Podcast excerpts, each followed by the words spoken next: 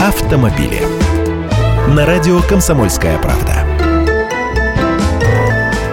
Здравствуйте, я Андрей Гречаник. Свежие поступления продолжают прибывать в автосалоны. Это касается как дорогих автомобилей, так и бюджетных машин. В числе последних автоматические Логан, Сандера и Сандера Stepway. Теперь АвтоВАЗ начал производство этих машин с роботами и автоматами. Роботизированная пятиступенчатая коробка передач совместной разработки Renault и немецкого концерна ZF будет устанавливаться в пару к двигателю мощностью 82 лошадиные силы за доплату в 20 тысяч рублей а за 38 тысяч можно будет получить прежнюю четырехступенчатую автоматическую коробку. Прием заявок в автосалонах Renault уже открыт. Hyundai i40 — это уже бизнес-класс, обновление коснулось седанов и универсалов. Теперь в переднем бампере установлены светодиодные противотуманки, в салоне 4-дюймовый сенсорный дисплей и аудиосистема нового поколения с USB. Обновилась отделка рулевого колеса, центрального подлокотника и рычага переключения коробки передач. А еще добавился новый дизель мощностью в 141 лошадиную силу.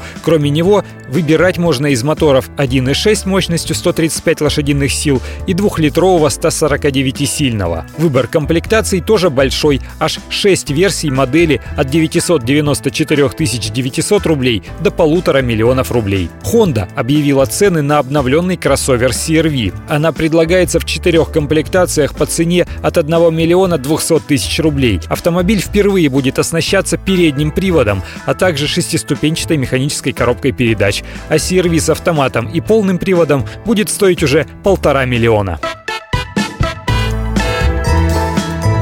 Автомобили.